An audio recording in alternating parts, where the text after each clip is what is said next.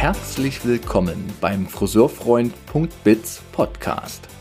Der Wissenspodcast für Umsatz plus und Arbeitskultur in der Friseurwelt. Schön, dass du reinhörst.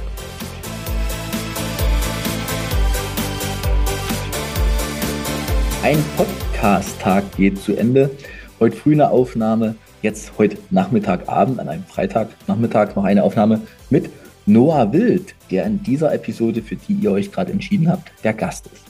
Und ich kann euch schon mal vorweg teasern, es ist ein sehr interessantes Gespräch mit ganz viel Tiefgang, Prägung, Klarheit, ganz viel Geschichte zum Unternehmen Wild Beauty, mit einem unglaublich reflektierten Noah Wild, also mit seinen zarten Jahren von 38, ein sehr ja, bewusster, bewusster Mann, der sehr bewusst mit seinem Leben umgeht und eine ja, Klarheit in seinen Worten, eine Klarheit auf die Dinge, die in unserer Branche gerade passieren oder die auch hängen, die schleifen.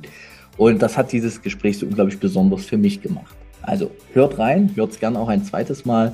Für mich war es sehr, sehr ja, bewegend, sehr reflektierend. Und ich glaube, das kann uns allen einfach nur nützen, dieses Gespräch. Also, wenn es euch gut gefällt oder auch nicht gut gefällt, teilt es gern auch in eurem Freundeskreis auf jeden Fall eine Aufnahme, die sich lohnt, angehört zu werden. In diesem Sinne viel Freude jetzt bei dieser Episode.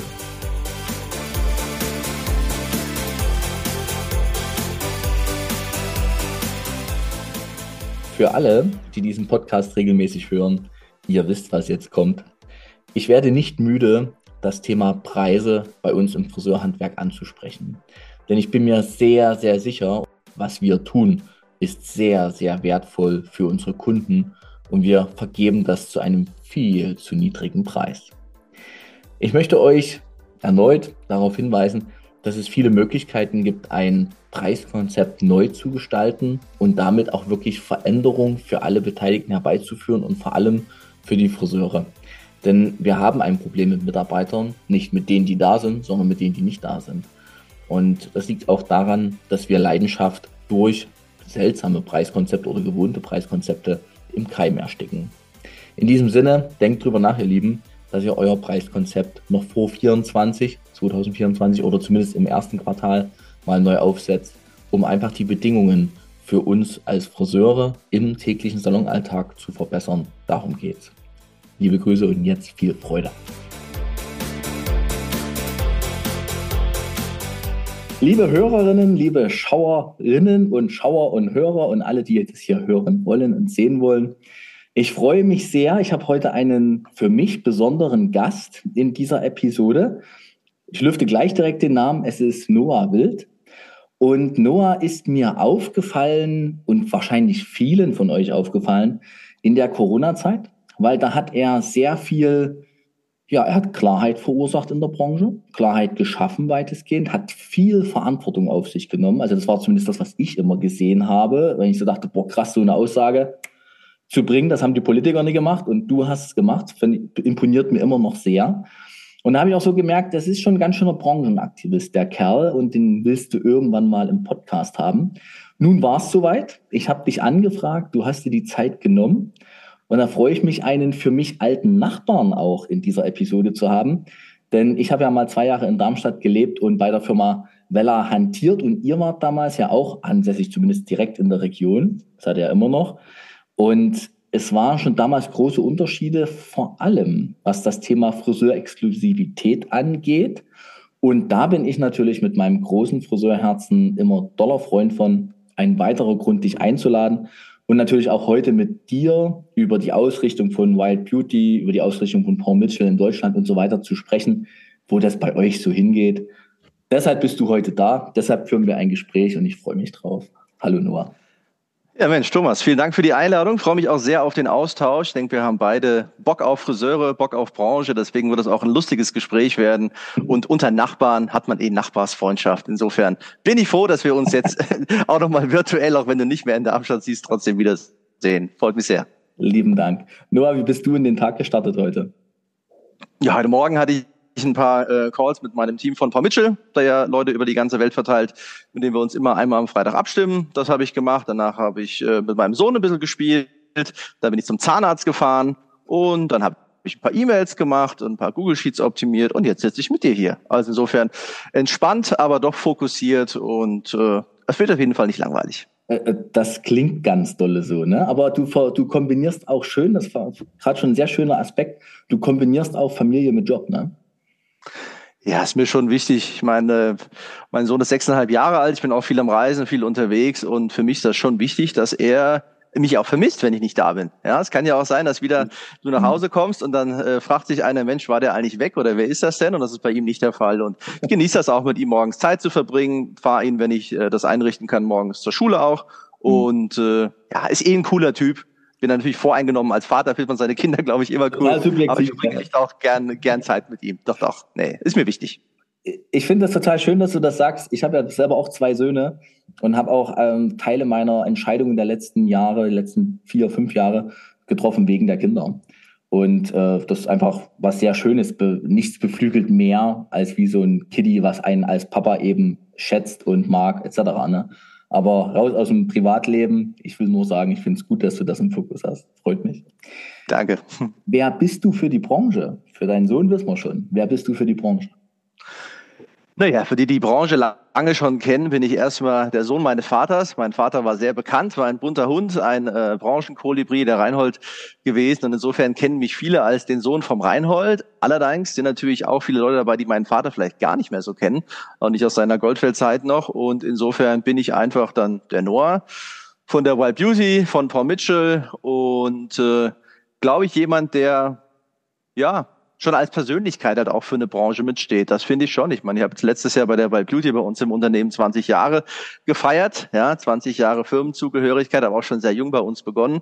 Man könnte sich immer fragen, äh, wie lange ist lebenslänglich oder sowas, aber bei einem Familienunternehmen sind 20 Jahre vielleicht auch nur die Halbzeit äh, des Schaffens. Okay. Und insofern glaube ich, bin ich schon jemand, der auch einfach qua Dauer in der Branche schon für die Branche auch mit irgendwie eine Aussagekraft hat. Und da freue ich mich natürlich drüber, weil mir Friseure auch am Herzen liegen und die Branche umso mehr. Und mhm. insofern glaube ich, äh, ja, bin ich jemand, den man vielleicht durch meinen Vater kennt, vielleicht durch mich kennt, vielleicht durch unsere Marke kennt, aber irgendjemand, den man, glaube ich, schon mal gehört hat. Also das glaube ich aber auch. Also du bist ja auf jeden Fall sehr präsent, gerade auch in den letzten Jahren gewesen und hast ja auch, glaube ich, ne, ich glaube, ich weiß, auch viel Dankbarkeit dafür eingefahren, zu Recht wohlgemerkt. Was machst du beruflich? Das ist jetzt äh, eine blöde Frage, aber es hat sich einiges geändert, hatte ich es gerade schon im Vorgespräch mit dir erfahren. White Beauty, ja, Paul Mitchell auch, sehr weit ähm, international unterwegs. Also bist nicht mehr nur, Distrib nur, wie das klingt, nicht mehr Distributeur für Deutschland, sondern es hat ja ganz andere Ausmaße angenommen bei euch, ne? Ja, also einerseits bin ich immer noch äh, Sprecher der Geschäftsführung, also von unserer kleinen Führungsrunde bei der Wild Beauty. Wir sind ja seit mittlerweile 1994 sind wir exklusiver Partner für Paul Mitchell Haarpflege, seit 2014 noch mit für Chemon, sind wir für einige Länder in Europa, unter anderem halt Deutschland und Österreich.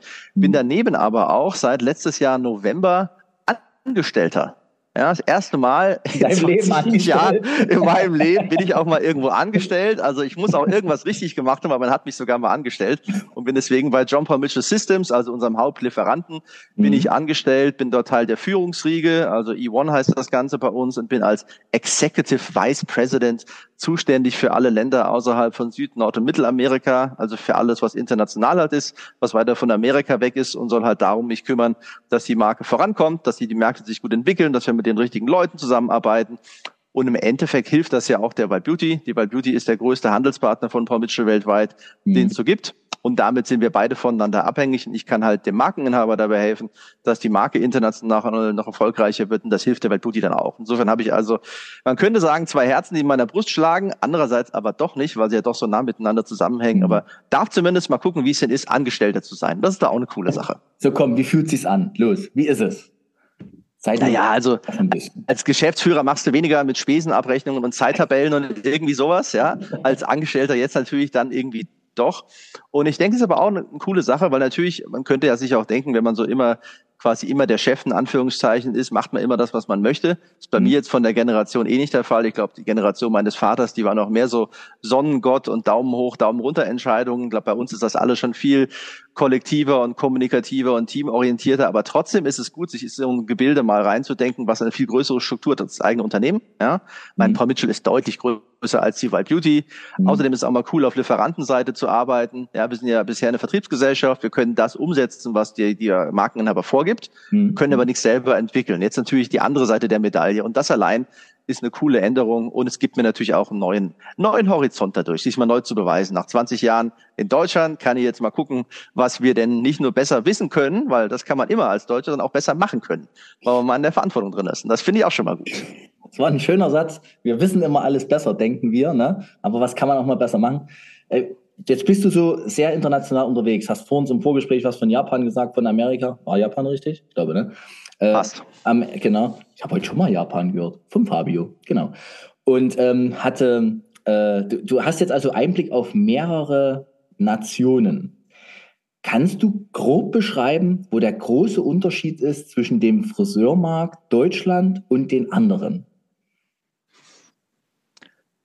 Tja, also einerseits würde ich einen Unterschied, also aber den habe ich schon immer gesehen, den würdest du glaube ich auch sehen zwischen Amerika und, und, und Europa sehen, in der Art, dass in Amerika jetzt vom Friseurunternehmer her gesehen, ja, ist ja da das Thema mit Stuhlmiete schon vor 20 Jahren groß geworden, was bei uns durch steuerliche Regulierung nie wirklich, äh, sag ich mal, abgehoben hat. Dann hast du mittlerweile in Amerika diese Salon Suites. Das ist ja ein Megathema. Das ist ja du hast, sage ich mal, einen Immobilienentwickler und der hat in einem Objekt irgendwie 30 Räume und in diese Räume mieten sich Friseurunternehmer ein und teilen sich einen gemeinsamen Empfang und eine Kasse. Das ist auch sehr cool. Also Salon Suiten finde ich persönlich mega. Gibt es in Europa, in England mittlerweile einen Versuch, sonst habe ich davor gar nichts groß gehört. Das mhm. ist natürlich schon anders. Großhändler, haben in Amerika eine ganz andere Bedeutung. Also da fahren ja wirklich Friseure tagtäglich zu Geschäften hin, um sich Ware abzuholen. Da sind wir in Deutschland sehr verwöhnt. Wir werden ja noch beliefert und besucht. Mhm. Das ist ja echt im Vergleich äh, ein, eine, eine Absonderheit. Mhm. Ja, und äh, natürlich auch haben wir viel größere Betriebseinheiten weiterhin im Vergleich. Mhm. Ja, also wenn wir sagen, wir haben unsere 2, noch was Mitarbeiter oder 3, noch was, je nachdem, wie man zählen möchte, international sieht das schon wieder ganz anders aus. Ich war jetzt in Norwegen gestern gewesen, die mhm. haben äh, pro Salon äh, 1,3, haben sie mir gesagt, als Schnitt. Also meistens die Lippen arbeiten die wohl mittlerweile alleine. Also es gibt schon viel, was einen unterscheidet, andererseits aber auch verbindet. Ich glaube, jeder Kontinent hat seine, hat seine Trends und seine Produkte. Wenn du nach ähm, Asien fliegst, in Japan, dann bist und siehst, was da Dauerwellen an Bedeutung haben, weiterhin, wie unfassbar der Markt ist. Auch in Taiwan wird man sich gar nicht darüber Gedanken machen, dass das bei uns so sein könnte. Also es gibt vieles, was verbindet, anderes, was unterscheidet, aber ich glaube, am Ende des Tages können wir immer noch sagen, dass wir auch viele Probleme, die wir international haben, in Deutschland gar nicht auf dem Niveau haben. Betriebseinheiten sind, äh, sind, sind größer als Beispiel. Belieferung ist eine ganz andere. Kann man auch über vieles dankbar sein im internationalen Vergleich. Mhm. Das finde ich gerade eine schöne Überleitung, die ich dir jetzt so wieder wegnehme, weil die nächste Frage wäre gewesen, uns geht's im internationalen Vergleich immer gut. So, das ist ja egal, äh, eigentlich egal, auf welchen Lebensbereich man in Deutschland guckt. Gleichzeitig ähm, ist das Stöhnen und Jammern in der deutschen Friseurbranche gerade ziemlich breit zu hören. Und jetzt differenziere ich nochmal in Teilen der Friseurbranche. Also das hat mal, äh, weiß gar nicht, was war, gesagt, es gibt nicht die eine Branche, es Ralf Billharz war Es gibt nicht eine Branche, es gibt Branchen, Friseurbranchen. Aber ein großer Teil, 80 Prozent gefühlt, ist gerade ganz schön am Straucheln und ganz schön herausgefordert. Mitarbeitermangel, Lohngeschichten, Kostendruck, alles. Kunden, die nicht mehr so häufig kommen, Streckungen der Frequenzen, bla bla bla. Ist das nur bei uns oder ist das auch in anderen Nationen so ein Thema? Also das Thema Mitarbeiter habe ich jetzt noch keinen Markt gesehen, wo das nicht mega präsent ist. Mhm. Also das ist, glaube ich, ein roter Faden, weil die ja nach der, also vielleicht auch verstärkt durch die Corona-Zeit. Du hast ja ganz viele Branchen. Schau dir die Gastronomie an, Hotellerie an, gefühlt arbeitet ja keiner mehr. Du findest ja nirgendwo mehr Mitarbeiter. Man fragt sich mal, wo sind die eigentlich alle? Also irgendwie gefühlt nach Corona hatte jeder hatte eine Lebenskrise und hat sich verändert mhm. und gefühlt arbeitet ja niemand mehr. Also jetzt über, überspitzt gesagt. Ne? Ja. Man fragt sich, wo sind die Leute eigentlich alle geblieben? Mhm. Und äh, das sieht man international in der Friseurbranche natürlich auch.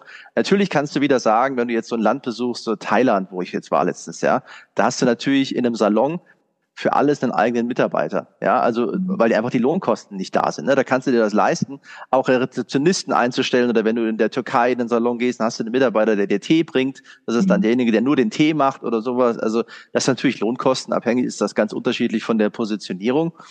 Aber ich denke, was man natürlich in Deutschland vielleicht differenzieren sollte, wäre für mich, wo klagt der Unternehmer sein Leid? Und dass man als, als jemand, der unternehmerisch tätig ist, mhm. in Deutschland pausenlos äh, ja vom Staat ja nicht irgendwie, äh, sag ich mal, äh, empowered wird, sondern eher, es wird, wird einem ja eher gefühlt im Fußball immer von hinten reingegrätscht, ja.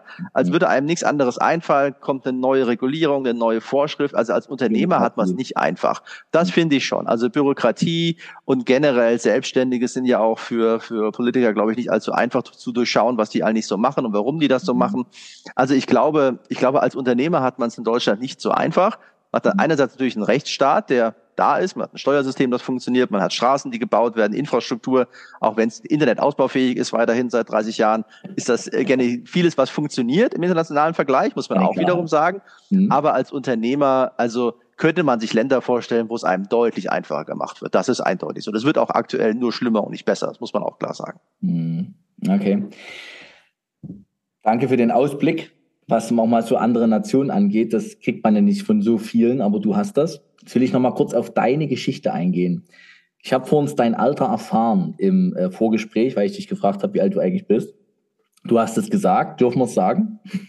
Das ist kein Geheimnis, ich bin 38 Jahre alt, genau. 38 Jahre alt, so. Und hast schon einiges erreicht und bist schon seit 20 Jahren im Familienunternehmen. Das heißt, du ja. hast mit 18 angefangen. Was hast denn du gelernt, studiert? Also wie, wie ist denn dein Werdegang? Naja gut, ich war ja schon als junger Bub ein sehr verkopfter Mensch und hatte so ein Gefühl, so eine Excel-Tabelle mit 20 Jahren Lebensplanung, die ich mir da überlegt hatte, wann ich wohin gehe und wo studiere. Und mein Vater ist ja da damals, äh, ich glaube 2004 war das gewesen, wenn mich nicht alles täuscht, ist er schwer erkrankt. Er hatte mhm. Herzattacken äh, gehabt und Schlaganfälle und alles Mögliche. Und es war ja nie klar, ob er nochmal wieder fit werden wird. Also die Ärzte hatten ihm da einen sehr negativen Ausflug gegeben. Und ich hatte bei uns im Unternehmen davor schon Praktikas gemacht. Ich war ich immer als, als junger Mensch viel hinter dem Computer gehockt mhm. eigentlich mehr gespielt und ein bisschen programmiert, aber irgendwie dachte man so, naja, der macht viel Computer, also muss er sich mit Computern auskennen und deswegen wurde ich dann IT-Leiter, weil wir hatten unseren IT-Leiter entlassen, recht kurzfristig, mussten wir auch, war auch richtig gewesen, warum wir den entlassen haben und dann gab es keinen, dann habe ich das halt gemacht. Dann habe ich die Firma kennengelernt und dann durch die Erkrankung meines Vaters standen wir einerseits natürlich nicht vor dem Nichts, aber es ist schon was anderes, ob ein Familienbetrieb wild noch einen Wilden in sich hat oder halt gar nicht mehr. Ja, und insofern habe ich dann damals die Entscheidung getroffen, auch mich der Verantwortung zu stellen, bin ins Unternehmen rein, haben uns das als Familie oder auch nicht einfach gemacht, das ist natürlich auch ganz klar.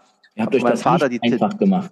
Nicht einfach gemacht, weil das ist ja auch, du, du bist ja nicht gemäß Nachnamen für die Führung einer Firma qualifiziert. Also wir sind ja nicht das englische Königshaus, ja, oder der Prinz Charles von seiner Mutter gemäß Ge Geburt. Das ist ja nicht so. Also das ist ja, man kann ja nicht so ein Unternehmen nach Gutsherrenart führen, ja. Und deswegen ist das schon die Frage, ob das richtig ist. Das weißt du immer erst im Nachhinein. Bei mir war das jetzt schon richtig gewesen. Also, mhm. sage ich mal, qua Erfolg, dann doch irgendwie mehr richtig als falsch gemacht. Mhm. Aber hätte natürlich auch total schief gehen können, muss man auch sagen. Eine gute mhm. zweite Führungsriege mit dem Matthias, auf dem ich mich verlassen konnte und vielen anderen Leuten. Aber es war schon ein Wagnis, ein Wagnis, was sich gelohnt hat und was ich aber auch immer wieder so eingehen würde, weil ich natürlich in jungen Jahren schon viel Verantwortung unternehme, übernehmen konnte und das Unternehmen auch in meinem Sinne mit formen konnte, auch später, als mein Vater wieder zurückkam.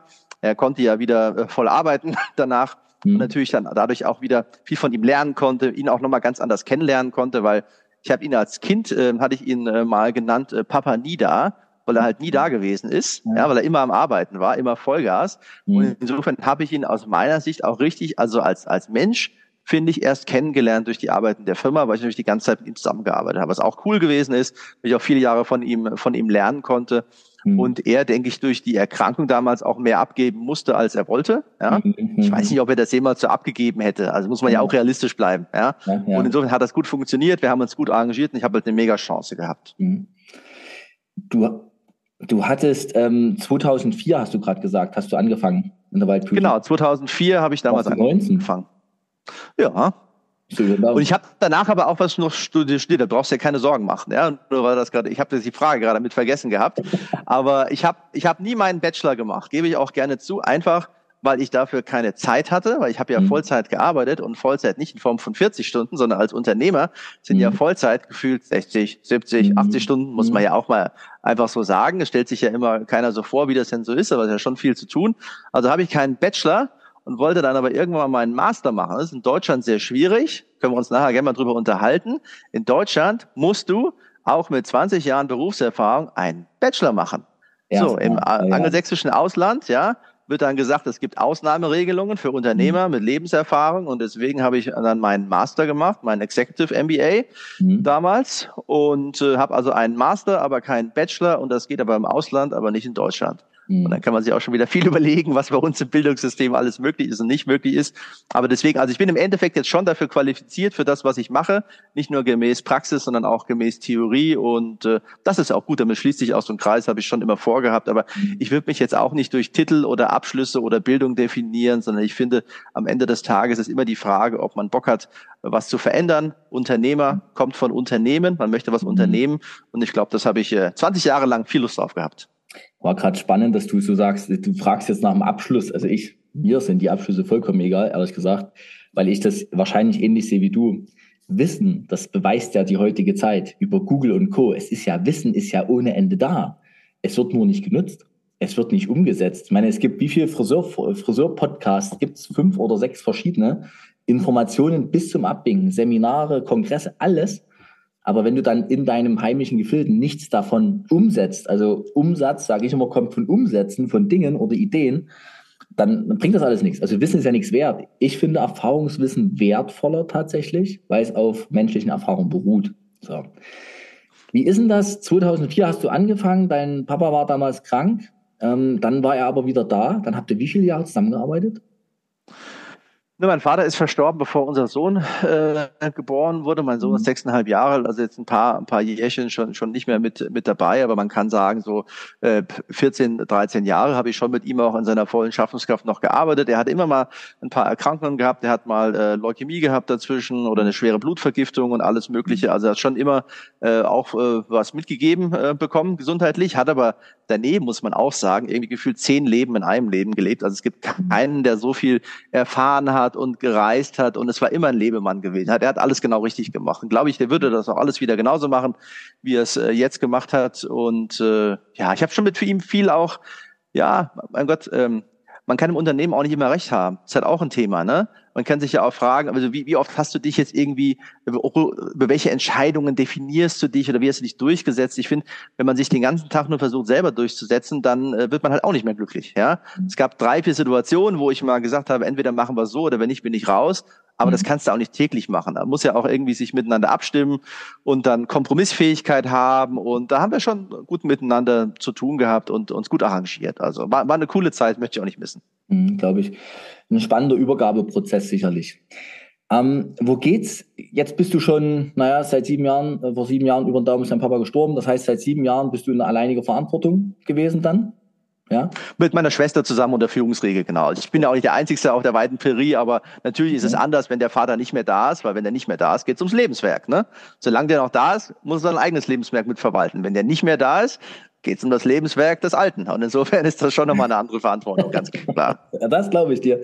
Wie ist es für dich gewesen, sowas zu übernehmen? Also du gehst da irgendwann rein, hast dich, das uns mal so im Nebensatz gesagt, hast es dich, meine Worte, so ein bisschen durchgerungen, das dann zu tun, so. Aber, und du hast jetzt so einen unglaublichen Elan. Also ich, ich konfrontiere dich jetzt mit der, mit einem Gedanken in mir. Sowas hat man ja oft, dass die Kinder den Job das Lebenswerk der Eltern übernehmen, aber eigentlich nicht glücklich sind damit. Und du scheinst mir jemand zu sein, der hat sein Glück darin aber gefunden. Also ich finde, wenn man jetzt 20 Jahre einen Job machen würde und weder die Branche mögen würde noch die Leute, dann hat man ein ganz schön deprimierendes Leben. Also das wäre so furchtbar. Ja? Ja, ja? Also insofern, also ich finde, hätte ich das nicht gefunden, dann würde ich nicht Spaß daran haben dann äh, hätte ich ja längst mal die, die Reißleiter ziehen müssen. Ich kann mir gut vorstellen, dass es bei vielen Leuten anders ist. Mhm. Aber es ist ja auch die Frage, ob man, also ich finde, Familienunternehmen müssen ja auch nicht automatisch eine Nachfolge innerhalb der Familie haben. Mhm. Das, das ist, finde ich, für, für mich halt nicht, nicht abonniert. Man muss sich immer die Frage haben, ist man qualifiziert? Also würde ich eine ähnliche Position woanders auch bekommen? Sprich, bin ich marktfähig? muss mhm. man sich schon ehrlicherweise fragen. Und dann ist die Frage, will man es denn auch? Ja, will man es halt wirklich machen? Weil natürlich wirst du immer an anderen auch mit gemessen. Wir wollen ja auch alles vergleichen. Ja, wie war es denn da? Wie ist es dort? Jeder hat einen anderen Führungsstil, jeder hat andere Ideen. Das ist eine andere Generation. Ja, mhm. mein Vater ist die Generation des, äh, keine Ahnung, Faxgeräts, sage ich jetzt mal. Ja, ich bin halt jetzt die Generation von ich sage jetzt mal E-Mail und mein Sohn wird die Generation von, keine Ahnung, TikTok sein, was weiß ich. Gibt's ja. dann vielleicht auch schon nicht mehr, aber es ist ja schon anders. Jeder hat ja auch eine andere Lebenswelt um sich herum, einen anderen Fokus. Mhm.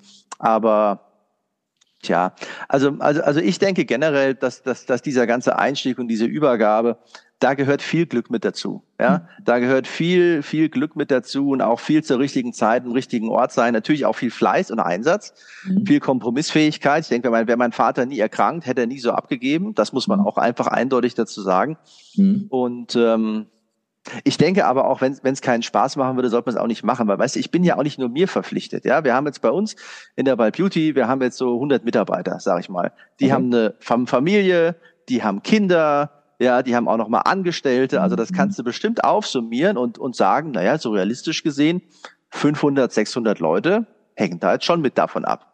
Natürlich würden die auch woanders einen Job finden, aber kurzfristig erstmal hängen die schon mit davon ab. Mhm. Und auch ein Kunde, der nur mit uns als Firma arbeitet, der hängt ja auch irgendwie mit von uns halt ab, finde ich schon. Ja, ja. ja. Und insofern ist das ja schon ein verantwortungsbewusster Job. Und ich denke, wenn man damit sich nicht im Reinen wäre oder qualifiziert wäre, dann sollte man das auch nicht machen. Man ist ja schon den Leuten auch verpflichtet. Und ich meine, bei mir ist das so, die Corona-Krise war für uns alle einschneidend, natürlich für Friseurunternehmer ähm, noch äh, viel, viel prekärer und mhm. viel existenzieller, aber auch bei uns ich meine, wir haben äh, tagelang und wochenlang haben wir nur Gutschriften ausgestellt und gar keinen Umsatz geschrieben. Ja, und wenn du eine Firma führst mit 100, 120 Mitarbeitern und negativen Tagesumsatz hast und siehst, du musst jetzt mal langsam gucken, wie der nächste Corona-Bankhilfen-Sofortprogramm jetzt ankommt, Mhm. Es geht schon um die Existenz. Mich hat das auch echt mental fertig gemacht, muss ich wirklich sagen, weil das auch wirklich bei uns in meiner Gründungsphase, meinem, meinem Vater, 94, 95, 96 war ich jetzt dann irgendwie 10, 11, 12 Jahre alt, habe ich aber auch mitbekommen, dass dann mal beim mhm. Bankautomaten die IC-Karte nicht geht, weil keine Decken auf dem Konto ist, hatten wir auch alles gehabt, ja, in der Gründungsphase.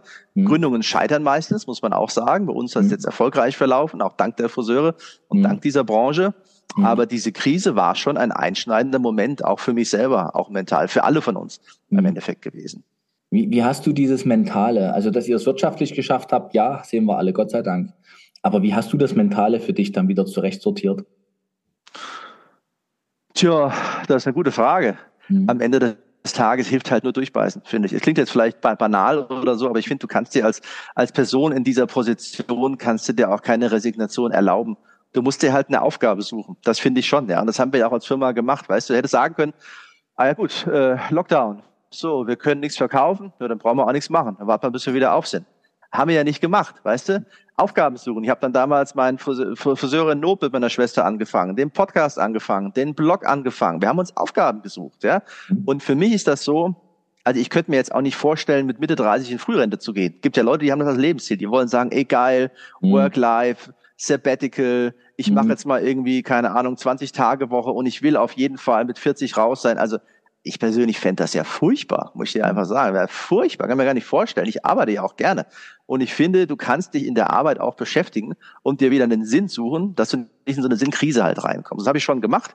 Ich finde, mhm. es gab genug zu tun. Die Branche brauchte Hilfe, die brauchte halt zu der Zeit keine Produkte ja, mhm. sondern halt andere Hilfe. Und die haben wir halt gegeben. Und das hat, finde ich, mich auch motiviert und äh, bei der Stange gehalten. Und am Ende des Tages sind das halt die kleinen Erfolge, die musst du dann halt feiern, wenn sie kommen. Ist halt mal nicht der Umsatz, ja, den mhm. kannst du nicht feiern. Ist mhm. nicht die Kontolinie, die kannst du auch nicht feiern. Du kannst ja andere Erfolge feiern. Da haben wir uns genug gesucht. um da gut durchzukommen. Beschreib mir mal bitte, mich damals immer gefragt, als ihr das gemacht habt, diese, diese Informationsveranstaltungen in der Corona-Zeit. Wie, wie war das bei euch dann? Also das hast du ja nicht alleine recherchiert. Das, das Na doch.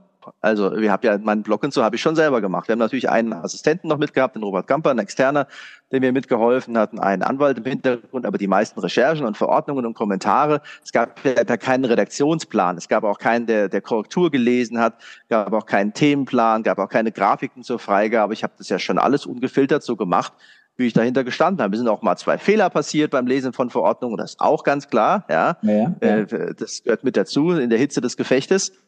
Aber ich habe das selber gemacht. Nein, das ist auch, wir sind auch zu klein als Firma dafür. Und ich könnte mir jetzt auch, weißt du, wir sind ja kein, kein Großkonzern. Wir sind eine Familienbude mhm. am Ende des Tages. Und wenn sich halt der Chef dafür entscheidet, äh, das anzufangen, muss er auch zu Ende machen. Das finde ich schon. Also ich kann ja nicht eine mega Idee haben und sagen, so Leute, dann macht jetzt mal, ne? Wenn ihr was braucht, ruft dann mich an. Das läuft aber auch nicht, finde ich. Also ich finde, da muss das auch authentisch bleiben. Und ich denke auch bei sowas, ich habe ja auch viel Position und Meinung bezogen. Und mhm. das ist ja ein ganz, ganz subjektives Thema. Ja, der eine sagt so, der andere sagt so. Und wenn du das durch eine Abstimmungsrunde durchreißt, ja, von äh, Kommunikation zu PR zu Geschäftsführung, dann kommt dabei eh nur Sülze raus, die keiner lesen will. Das ist ja furchtbar irgendwann. Ja. Und du hast ja auch keine Geschwindigkeit. Das war doch in der Corona-Zeit, Thomas, oft so, dass nachts um elf eine Verordnung rauskommt, die morgens ab sechs Uhr gilt. Ja, wer soll die denn lesen und korrigieren? Also, das geht ja alles gar nicht. Also insofern war das viel ungefiltert, aber einem nachher muss man sagen, hat ja auch Spaß gemacht. War auch eine geile Zeit. Also mir war das auch lustig. Hat sich mit ganz anderen Sachen mal beschäftigt und ich war ja früher schon politisch aktiv gewesen in meiner Jugend lange, lange Jahre. Es war mhm. irgendwie so ein Umkehrschluss, da wieder zurückzukommen. Also, also ich brauche es jetzt nicht nochmal, aber ich finde, es hat auch irgendwie Spaß gemacht. Du sammelst Erfahrungen, ne? Also du bist so ein Mensch, äh, wirfst dich da ganz schön, das, da hast du was mitgenommen von deinem Papa, oder? Wir leben nicht jetzt ganz weit raus, aber diese, diese Erfahrungen machen, unterwegs sein, das Leben breit machen. Ja, Mut zur Veränderung. Weißt du, ich finde, du musst dich ja auch neu erfinden. Weißt du, ich bin auch kein, kein, äh, kein Podcast-Aufnehmer. Ich habe auch meine 30 Podcasts aufgenommen mit Equipment, so wie du das hier machst. Bestimmt nicht so geil, aber habe ich auch gemacht. Ja, ich habe meinen Blog geschrieben, ich habe alles Mögliche gemacht und äh, man kann sich da neu erfinden. Wo ist das Problem? Ich will doch von, von Mitarbeitern auch, dass die sich verändern. Ja, Mut zur Veränderung und sowas und lass doch mal Sachen neu erfinden, da muss ich doch selber auch mitmachen. Wenn ich mich nicht neu erfinde, wie kann ich denn dann erwarten, dass sich andere Leute neu erfinden? Also, ich finde, Veränderung ist natürlich immer unbequem, du weißt nicht, was kommt und man darf das auch nicht verkopfen, man muss einfach mal anfangen. Weißt du, den ersten Blog war das das Schwierigste, das erste Posting. Und dann kommt das zweite, dann lernst du was dazu, dann das dritte, das vierte, man wächst doch mit dem ganzen Ding. Ich finde das, was nur wichtig ist, von meinem Vater auch mitgelernt, man darf sich halt nicht zu wichtig nehmen. Das finde ich halt schon, weißt du? Wenn man sich selber so überhöht von seinem eigenen, ah, mein Ansehen, meine Reputation, was wollen die, was denken die Leute denn dann von mir? Und dann, oh Gott, dann ist da mal ein Rechtschreibfehler. Wen interessiert's denn am Ende des Tages? Bockt doch eh keinen, ja? Wenn man sich nicht so wichtig nimmt selber und das Ding einfach mal laufen lässt und mal anfängt und so ein bisschen reinstolpert, dann geht's zumindest voran. Also mir ist das Thema lieber, als das so zu verkopfen. Äh, Noah, ähm, es, ist, es, kommt ein Satz, den sage ich nicht in jeder Episode. Liebe Hörer, liebe Schauer, mal zurückspulen, jetzt die letzten fünf Minuten nochmal anhören zum Thema, was können wir in der Branche tun? Uns nicht ganz so wichtig nehmen. Ich fühle mich gerade sehr, sehr verbunden mit dir, Noah, als du gesagt hast, der erste Blog-Eintrag war schwer. Du ahnst nicht, wie lange ich gebraucht habe, meine erste Podcast-Episode hochzuladen. Sichtbar zu werden, angreifbar zu sein, einerseits. Und mhm. andererseits zu begreifen, warte mal, du hast gerade schön gesagt, wem bockt's denn eigentlich? Wer hört's denn? Und äh, sind das wirklich die, bin ich Bundeskanzler? Nein.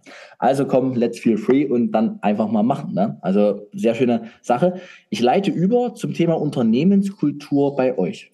Also jetzt mal, Paul Mitchell, kannst du zu erzählen, wenn du möchtest, aber die Wild Beauty wäre eigentlich interessanter, weil das ist ja was, was so vergleichbar ist, für, für mich zumindest, mit dem größten Teil meiner Kunden. Ich arbeite fast ausschließlich mit Filialisten. Also ich habe auch ein paar kleinere Unternehmen, aber meine Hauptkunden sind Filialisten, mhm. 100 Mitarbeiter, 40, auch mal 300. Und ähm, wie ist das? Also wie, wie ist das bei euch? Wie, wie, wie lebt ihr Kultur? Ich habe jetzt gerade verstanden, du bist schon vorbildhaft oder verstehst dich als Vorbild, was das Thema Leistung, ja, jetzt war auch schon so die Geste, das hätte das bei YouTube sein müssen, ihr lieben Podcast-Hörer. Wie verstehst du dich? Wie verstehst du deine Führungsrolle? Wie habt ihr euch organisiert? Lebt ihr Hierarchie? Lebt ihr Selbstorganisation? Wie macht ihr das? Also einerseits finde ich halt, weißt du, also egal ob man sich Führung nennt oder nicht, Leute schauen eh auf einen. Also im Guten wie im, wie im Schlechten. Auch jemand, der keine Mitarbeiter hat, ist trotzdem jemand, auf den andere Leute schauen. Weil unser Sozialverhalten, unser Gesellschaftsverhalten, unsere Einstellung, Moral, Werte, das ist ja schon was, das nicht nur uns selber prägt, sondern auch unser Gegenüber. Also insofern, ob man es will oder nicht, die Leute schauen eh auf einen. Muss einem erstmal klar sein, ja. Mhm. Und ich finde, ich kann halt nicht von Leuten erwarten, dass sie Einsatz bringen, der über das äh, Erwartungsgemäße hinausgeht, wenn man das selber halt nicht macht, wenn man das nicht vorlebt, finde ich, ich finde immer schwierig, von anderen Leuten was zu erwarten, was man selber nicht bereit ist mhm. zu, zu leisten. Und das klingt jetzt natürlich äh, platt, aber das ist trotzdem wichtig, weil das ist halt nicht Standard.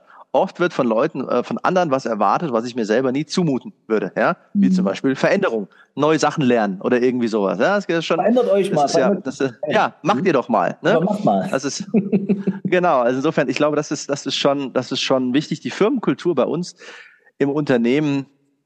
Also was, was mir wichtig wäre, ich denke, das ist auch bei uns wirklich der Fall. Also wir sind erstmal erreichbar. Ja, mhm. das klingt jetzt auch banal, aber also ich finde, normalerweise bauen ja Firmen Hierarchien auf, damit niemand mehr für irgendwas äh, äh verantwortlich gemacht werden kann oder, er, oder erreicht werden kann.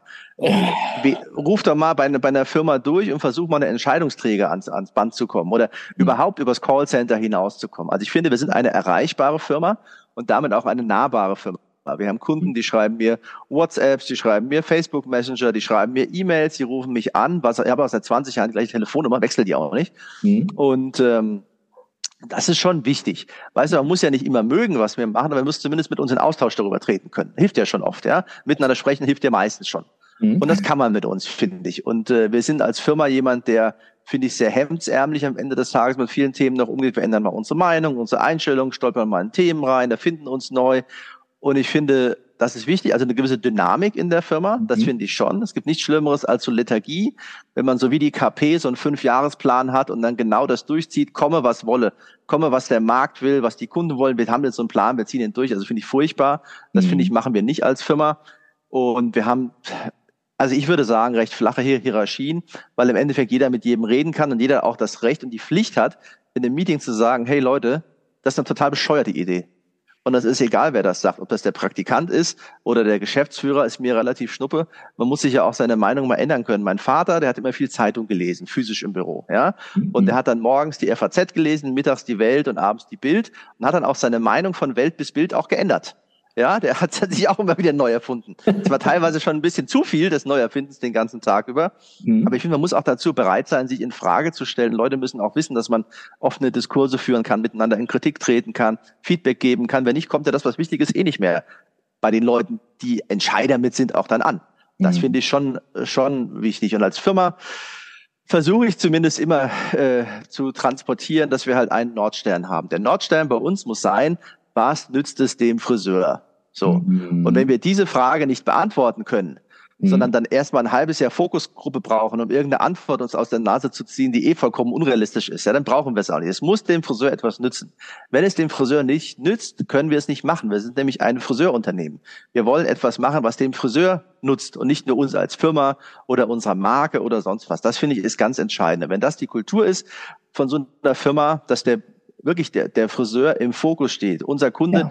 natürlich haben wir Shampoos, die bei Endverbrauchern im Bad stehen, aber wir sind eine Firma, die durch den Friseur bekannt gemacht wird. Der Friseur muss einen Nutzen davon haben, von dem, was wir machen.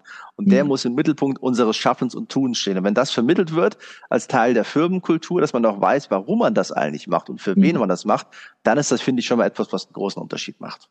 Äh, den würde ich mal dir, den unterschreibe ich dir. Das ist dieses Thema mit der Friseurexklusivität, was ihr noch sehr gut lebt. Ne? Also im Rahmen der Möglichkeiten, die der Markt natürlich auch teilweise versaut. Ne? Also ist, man kann ja nicht jede Palette nachverfolgen. Aber das macht ihr schon sehr gut. Ist, glaube ich, auch ein Grund für euren großen Zulauf, oder?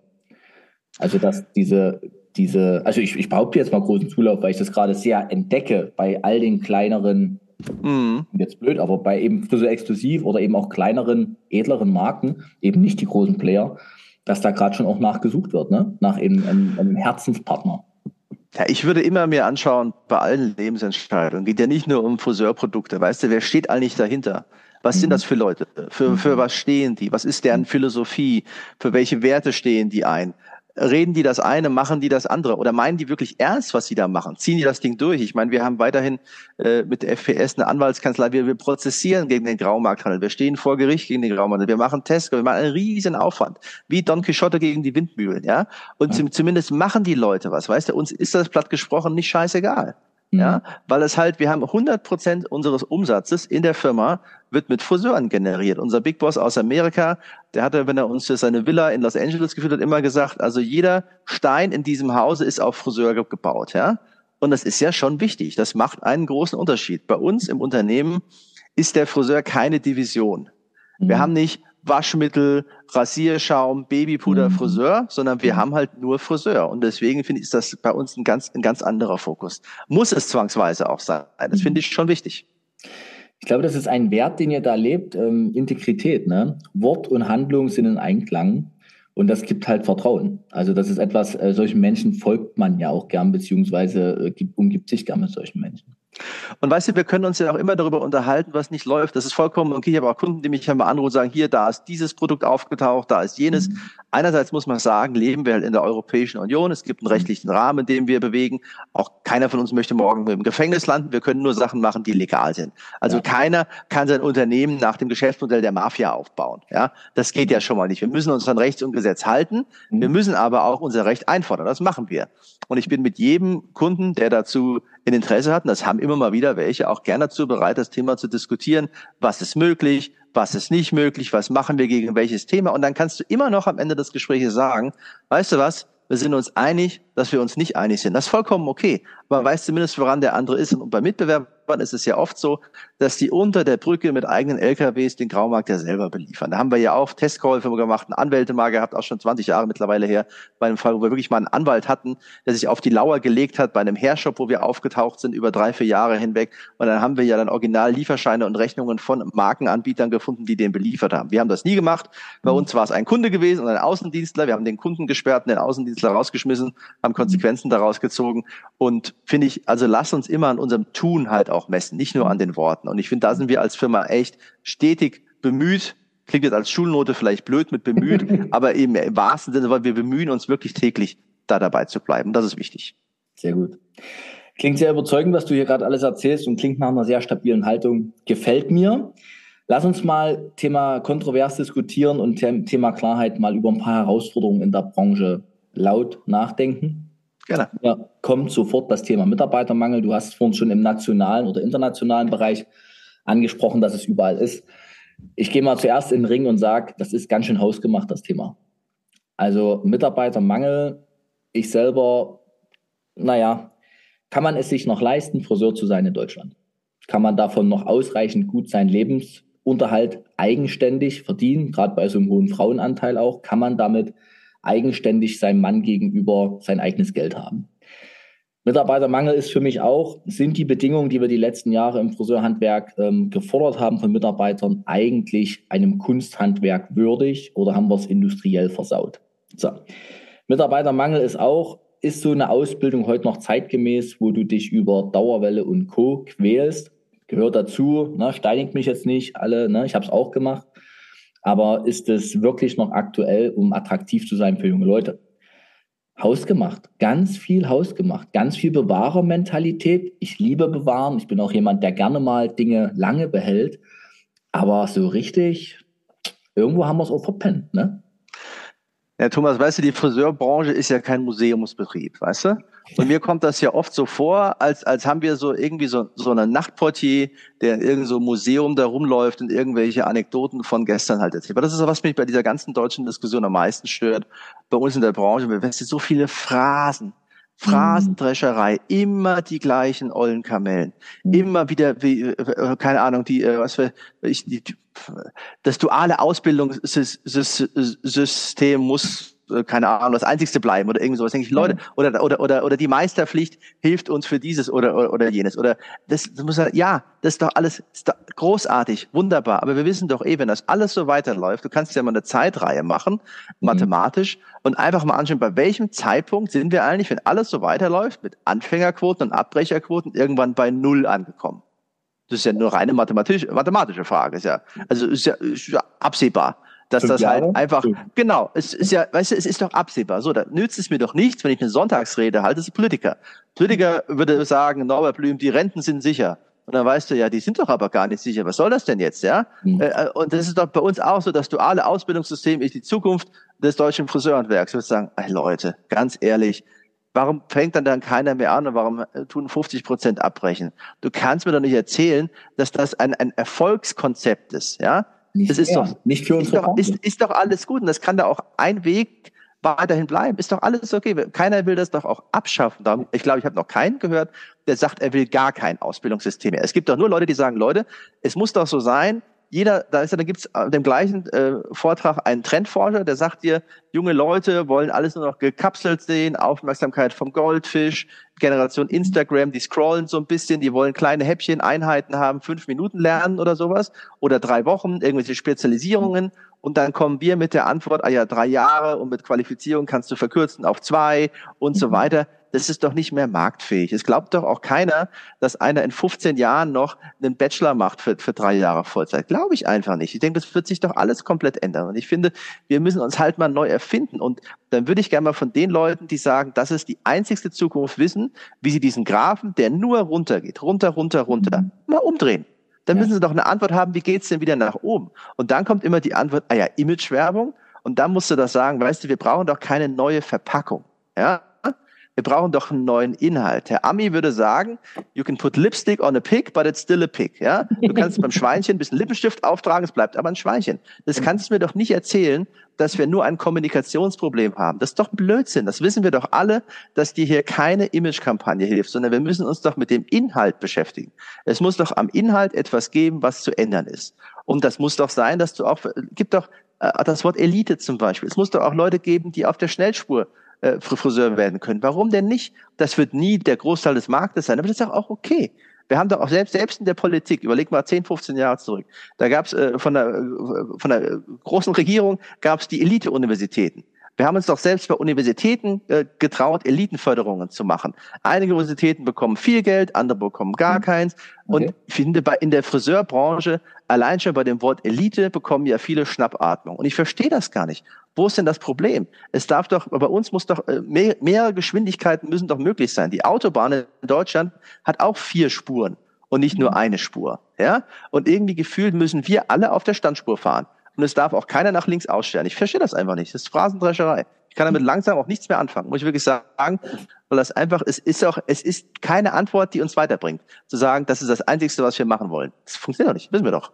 Ich glaube manchmal, wenn wir jetzt so, so im Reden sind, ne, und vielleicht auch die, die, die alten Dinge, die da waren und die ja die Branche trotzdem weit getragen haben, diese mal wertzuschätzen. Also ich selber bin ja dankbar für meine duale Ausbildung, für diese drei Jahre. Das hat, das ist aber alles 98 gewesen. Das ne? ist eine Weile her, über 20 Jahre, 25 Jahre. Gott bin ich. Na egal.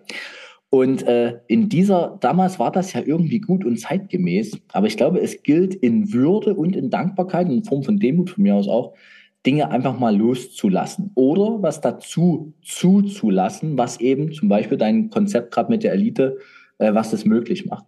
Was ich sehe, du hast vorhin so skizziert vom Zukunftsforscher, wie die neuen Menschen so denken, ne? Und ich habe ein ganz anderes Bild. Also ich, vielleicht kenne ich die falschen Menschen, ne? Aber mir wird das manchmal zu sehr die Generation Z so draufgehauen. Die sind alle nur noch so, so, so. Und ich erlebe ganz viele Menschen, die eher impulsiv, agil, die was erleben wollen, die so eher agil aktiv sind. Und die haben dann nur das Problem, dass sie das eigentlich wollen, aber auf die Art und Weise, wie sie das jetzt tun sollen, was sie da eigentlich wirklich, wirklich wollen, dort natürlich dann aussteigen und sagen, boah, Leute, Bock habe ich schon. Aber so, ne? So. Ja, aber weißt du, für mich ist das halt, es gibt doch, wir haben jetzt als Paul Mitchell, als Paul Mitchell Systems haben wir in Amerika 120 Friseurschulen, ja? 120 Friseurschulen okay. im, im, Franchise und im eigenen System. Also die einerseits gehören die externen, andererseits auch uns, 120 an der Zahl. Jedes Jahr 16.000 Friseure werden da ausgebildet, ja. Und du mhm. kannst ja mal da hingehen.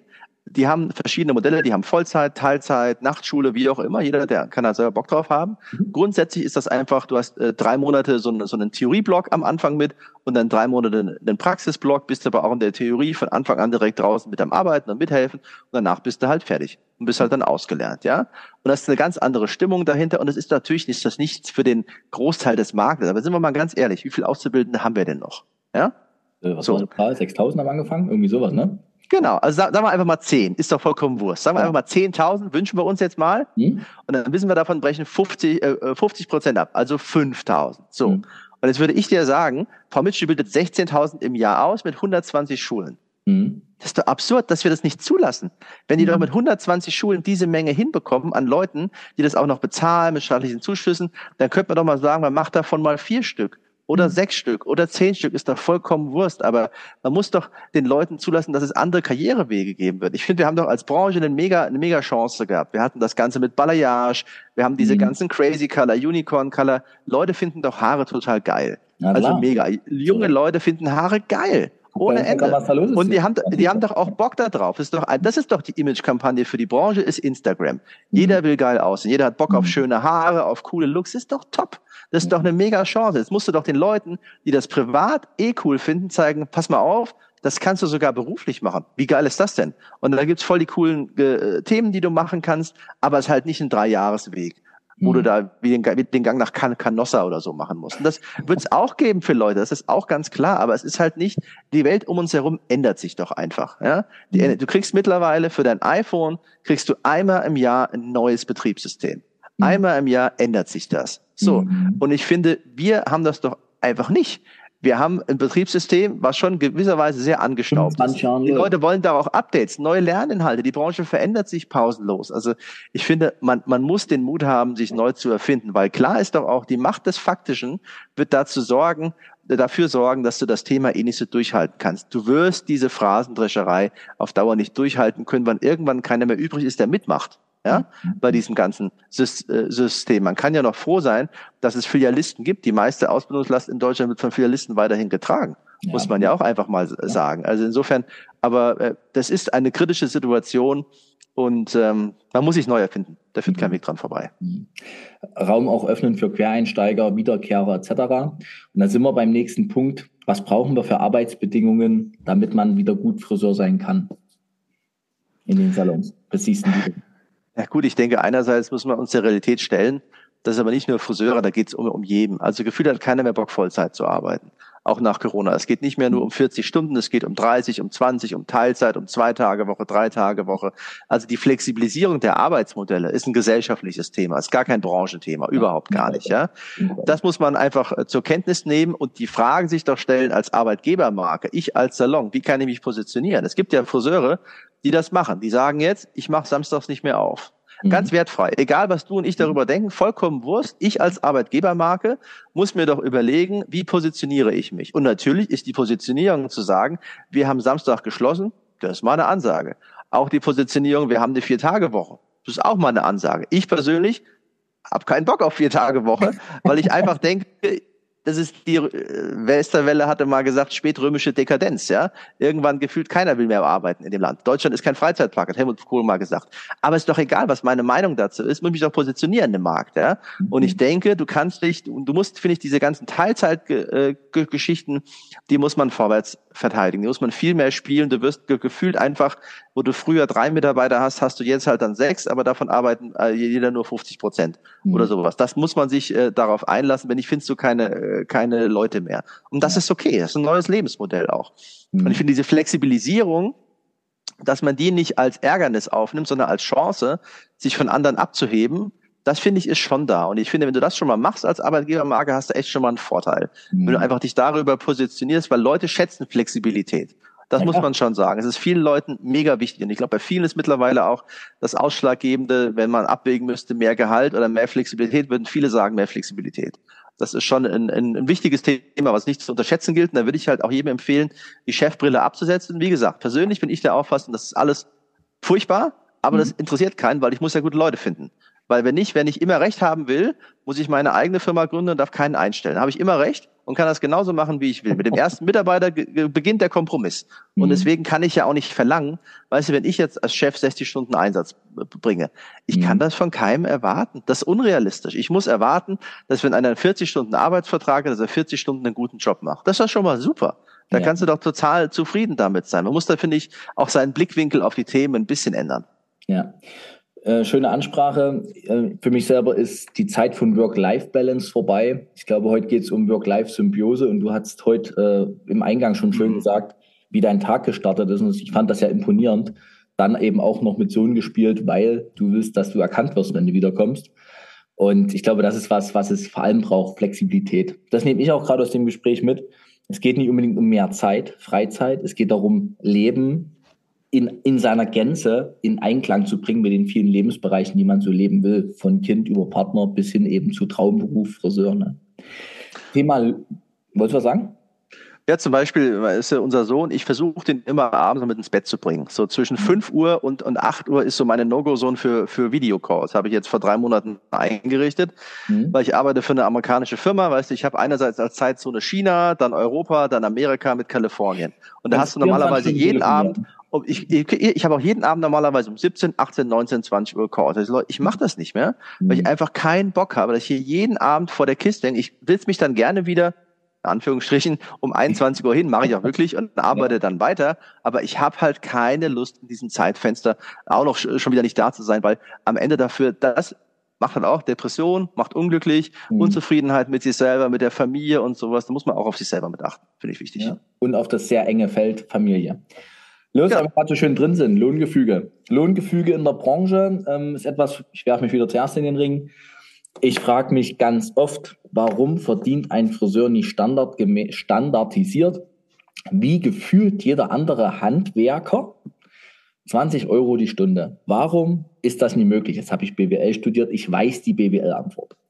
Aber für mich ist das so ein Unding und ich frage mich, wann, wann gibt es mal diesen Ruck, dass man als Branche mal aufsteht und sagt, warum diskutieren wir über Mindestlohn? Warum feiern wir Tarifabschlüsse, wo 14 Euro steht? Also feiern die einen Unternehmer, um Gottes Willen, 14 Euro, andere feiern es vielleicht. Und dann denke ich als nächstes, 14 Euro mal 160 Stunden. Ich komme noch auf keine Zahl, die gut zu leben geht in Deutschland. Ja, du hast ja das Problem in Deutschland, wo wir Mindestlohn eingeführt haben, weißt du, es war ja europaweit ist ja Mindestlohn Standard. Das ist ja erstmal gar keine Ausnahme. Ja, wir sind ja als Deutschland ja sehr, sehr, sehr, sehr spät überhaupt in den Mindestlohn reingekommen.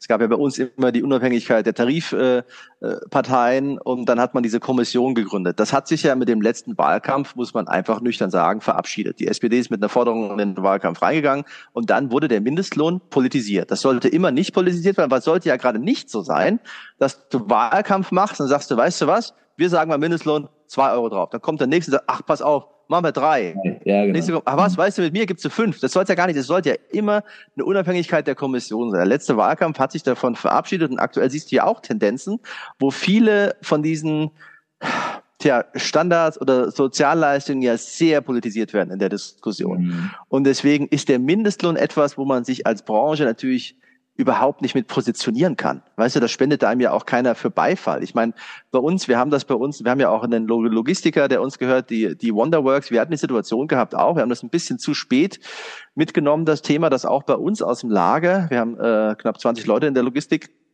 auch zwei Leute damals vom Lager an die Supermarktkasse gewechselt sind, weil der Supermarkt halt einfach mehr Lohn geboten hat, als wir dazu bereit waren zu zahlen. Unser Lohn war nicht mehr marktfähig. Genau. Und natürlich kann man sich darüber lange unterhalten wie viel Wettbewerbsdruck und Inflationsdruck der Staat erzeugt. Das ist eine ganz andere Diskussion.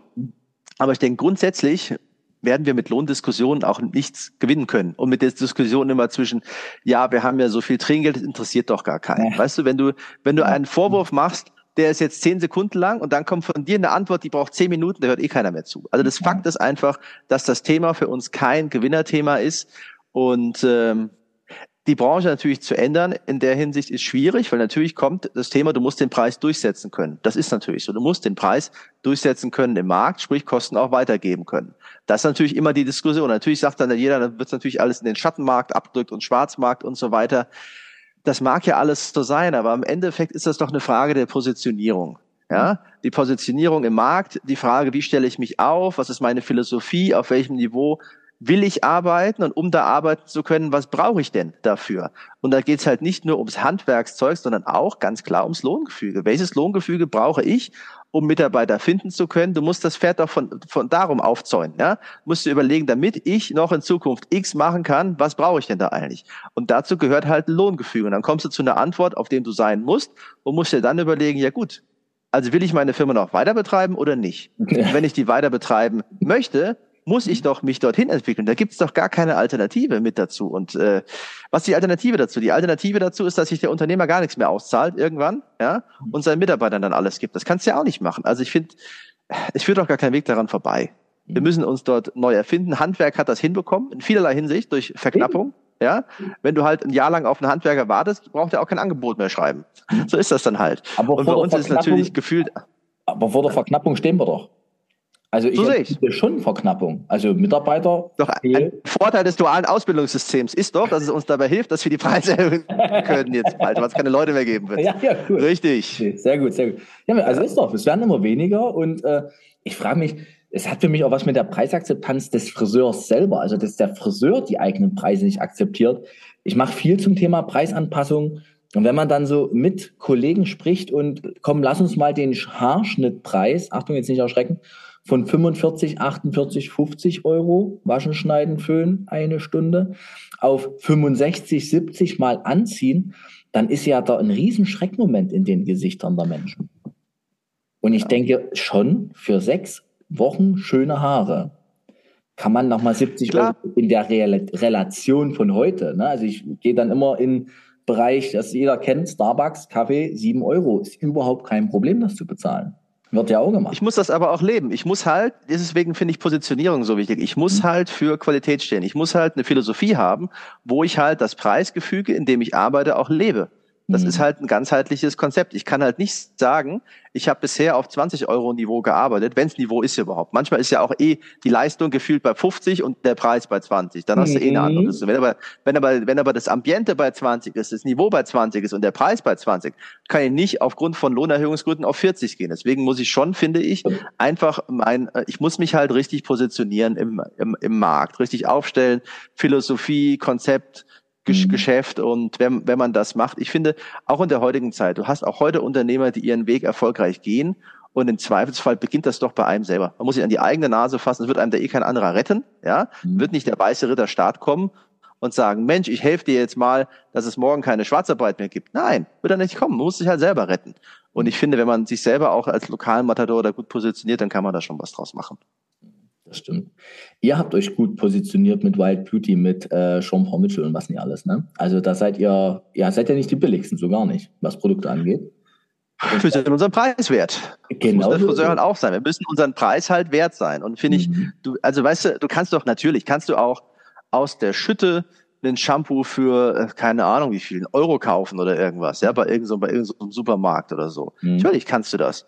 Du kannst aber auch eins kaufen für, keine Ahnung, 70 Euro, angestrahlt mit Feenstaub drin oder irgendwie sowas. Also es ist ja einfach nur eine, eine, Positionierungsfrage, ja. Und ich finde, wir haben uns im Markt in einem, in einem Segment positioniert, was jetzt nicht High-End ist, aber schon oberes, mittleres Segment, das würde ich so sehen. Und dann müssen wir natürlich auch eine Leistung bieten, die dem Ganzen entspricht. Das beginnt bei Education, bei Logistik, bei Schulungsangeboten, bei Lieferfähigkeit, bei was weiß ich, ganz viele Sachen. Wir müssen diesen Preis dann auch leben. Wir müssen mhm. den verkörpern. Wir müssen eine Firma sein, wo der Kunde denkt, weißt du, am Ende des Tages, für das, was ich bekomme, das ist ein gutes Paket. Da fühle ich mich, da fühle ich, es ein fairer Deal am ja. Ende des Tages. Müssen wir halt aus, müssen wir ausleben, sowas und auch mhm. dafür stehen. Was siehst denn du noch für Herausforderungen in der Branche? Mitarbeitermangel haben wir, Lohngefüge, Ausbildung haben wir gehabt. Tja, willst du jetzt noch über 7% reden oder was? Wollen wir? Wollen wir sonst geben? naja, da muss man, also ich finde, bei diesen 7% müssen wir erstmal ehrlich sein. Ja? Und ich finde, zur, zur, zur Ehrlichkeit gehört auch dazu, dass wir erstmal in die Funktion des Staatsbürgers gehen. Wir leben in einem Land und es gibt hier ein Steuersystem. Und wir müssen da erstmal alle zur Kenntnis nehmen, dass das Steuersystem, in dem wir leben, mit mäßigsten und vollem Satz der letzte Schwachsinn ist. Das ist furchtbar. Versuch dir mal anzuschauen, auf welche Güter es sieben Prozent gibt und auf welche 19. Also es ist eine solche Scheiße einfach. Nur muss man einfach nur Platz so sagen. Mhm. Das ist für niemanden von uns gut. Deswegen müssen wir uns alle erstmal, finde ich, darauf einigen, dass diese Ausnahmetatbestände der Abgrenzung zwischen sieben Prozent, also ich esse im Restaurant, dann ist es so, außerhalb ist es so, auf die, auf die Austern ist es so, auf, auf die mhm. Makrele ist es so, das ist doch Humbug. Das findet, muss doch jeder Staatsbürger, muss eigentlich sagen, Leute, das ist doch ein dummes System, das können wir doch nicht fort. Wir müssen also eigentlich alle dafür kämpfen, dass es keine Ausnahmepfadbestände gibt, sondern ein neues, transparentes, faires, gerechtes FDP-Sprechsteuersystem. Ja, das mhm. muss doch erstmal das Ziel sein, finde ich. So. Das finde ich, sollten wir uns erstmal darauf einigen. Und dann müssen wir, finde ich, auch sagen, dass die letzte große Mehrwertsteueraktion war die Hotelsteuer gewesen. Und das war auch wieder gesellschaftlich eine Vollkatastrophe. Diese ganze Hotellerie-Geschichte damals, die Koalition, die durchgeführt worden ist. Mich kurz ab. Was war da? Ja, da wurde doch einfach nach der Bundestagswahl wurde doch einfach für, für Hoteliers diese ganze Steuer gesenkt. Und die ist ja seitdem auch dabei geblieben. Die wurde ja nie mehr erhöht. Und da hatten ja auch jedes Hotel hat das nur in die eigene Tasche gesteckt und nichts davon weitergegeben. Also ja. ordnungspolitisch hm. ist das ja wie eine Subvention anzusehen. Und wir müssen ja sagen, wenn wir uns als Branche ansehen, dann geht es ja eigentlich darum, dass wir sagen, also finde ich, eigentlich sagen wir ja, naja Leute, weißt du, wir können die Preise, die wir nehmen wollen, eigentlich gar nicht durchsetzen im Markt, weil die Konkurrenz so schwierig ist und der Schwarzmarkt, dann hast du nicht gesehen.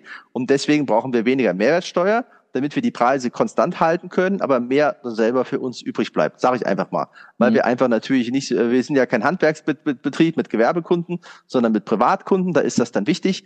Aber da musst du dann auch ehrlich sagen, du wirst eh keinen Politiker finden, der das für dich durchdringen wird, ja, mhm. weil du einfach diese Diskussion in Deutschland wird der Unternehmer immer als jemand angesehen wie bei Monopoly, mit so einem Monokel und so einer Zigarre im Mund, die reichen Knöpfe, die Unternehmer. Und da wird doch keiner sagen, ich mache nach dieser ganzen Hoteldebatte die nächste Subvention auf, wenn der, der Friseurunternehmer sagt, ich brauche einen geringeren Satz, damit ich mir den selber in die Tasche stecken kann. Deswegen musst du ja eigentlich argumentieren mit Gesellschaftsauftrag und Ausbildung und hast mhm. du nicht gesehen. Aber man muss doch ehrlich sagen, dass das einfach Also man kann das fordern, das ist auch alles vollkommen okay. Und wir haben auch bei der Kampagne letztens Jahr wieder mitgemacht, es gab eine Unterschriften, weil natürlich würde es der Branche weiterhelfen. Ehrlicherweise, na klar würde es der Branche weiterhelfen. Aber ganz ehrlich, ja nur, wenn wir uns in die Tasche stecken. Wenn wir die Preise weitergeben, in Form den geringeren Satz weitergeben und die Preise senken, dann hat's, also eigentlich wollen wir es doch nur, weil wir denken, wir brauchen vielleicht dann weniger die Preise erhöhen, sind wettbewerbsfähiger. Und das wirst du politisch nicht gewinnen, das Ding. Ich kann keine Partei finden. Schau dir nochmal online an. Damals nach der Bundestagswahl, es hieß ja immer, die FDP hätte das gefordert. Das war wohl die CSU aus Bayern gewesen für die Hoteliers, die für die gekämpft hat. Die Hotelsteuer war das damals bei der großen äh, CDU, CSU, FDP-Regierung, die so ein Bach runtergegangen ist. Ich glaube nicht, dass du das. Das Pferd ist totgeritten, aus meiner Sicht. Und eigentlich müssen wir dafür kämpfen, finde ich, dass es Steuergerechtigkeit gibt. Mhm. Da geht es dann wieder um diese Umsatzsteuerbefreiung, die immer ja. mit Bürokratieabbau und sowas dir verkauft wird. Das kann ich vollkommen nachvollziehen. Und die wird ja immer von der Politik gesagt, Leute, das ist Entbürokratisierung. Ja, aber mhm. die ist es ja nicht, weil es ja kein Freibetrag ist, sondern es mhm. ist ja eine Klippe. Ne? Wenn du unter der bringst, äh, machst du gar nichts wenn du über der bist, musst du alles versteuern. Das ist ja auch unfair. Also eigentlich müssten wir, finde ich, für das Thema kämpfen, dass die Politik versteht, dass es halt kein Bürokratieabbau ist. Und wir müssten eigentlich auch für einen gerechten Mehrwertsteuersatz äh, kämpfen. Das kann man auch gerne machen. Aber da ist er halt nicht verringert, sondern vielleicht irgendwie die, der Mittelweg zwischen sieben und neunzehn oder was weiß ich nicht alles. Ja. Aber das wäre mal ein realistischer Kampf. Und das andere ist, ist für mich auch mittlerweile eigentlich nur Phrasendrescherei. Und eigentlich ordnungspolitisch kann ich dem Ganzen eh nicht zustimmen, weil ich das System blödsinnig finde und branchenpolitisch muss man sagen, klar wäre es schön, wenn es das geben würde, aber würde man sich das selber genehmigen? Würde man die Partei gut finden, die das durchdrückt? Ich glaube, die müsste man erst mal gründen. Da müsste man eine Friseurpartei gründen. Und ich glaube, es gibt ja schon eine Piratenpartei. Vielleicht machen wir dann die Friseurpartei. Du weißt schon, dass du dann als Vorsitzender direkt gewählt werden würdest nach der Historie der letzten Jahre, ne? Ja, sehr gut. Du kommst in den Beirat. Danke. Oh Gott, wollen wir das. Noah, voll schön. Ähm, das ist äh, sehr, sehr angenehm, mit dir sich mal auszutauschen. Ich mag deine Klarheit. Ich mag dieses, äh, ja, auch mal Dinge wirklich zu benennen. Das ist das, was ich mir erhofft hatte von diesem Gespräch mit dir. Das ist genauso geworden. Gleichzeitig gucke ich gerade auf die Uhr und denke, wir sind gut eine Stunde schon dabei und es war mir in keiner Form langweilig. Danke dafür. Ganz zum Schluss gibt es bei meinen Podcasts immer noch drei schnelle Fragen. Nicht immer, aber häufig. Und die kriegst du jetzt auch noch. Und dann äh, beenden wir. Frage eins: Was lernst du gerade, was du noch nicht so gut kannst? Geduld. Geduld mit was? Jetzt frage ich doch rein. Geduld mit was? Ich habe ich hab nämlich einen sechseinhalbjährigen Sohn. Da muss man manchmal sehr, sehr geduldig sein. Okay, das kann ich sehr gut nachvollziehen. Was ist aus deiner Sicht das größte Hemmnis in der Friseurbranche für durchschlagenden Erfolg? Behaarungskräfte. Behaarungskräfte, Beharrlichkeit. Ja. ja. ja. Darf man genauso stehen. Und jetzt bin ich die gute Fee. Du hast einen Wunsch frei. Was wünschst du dir für die Friseurbranche?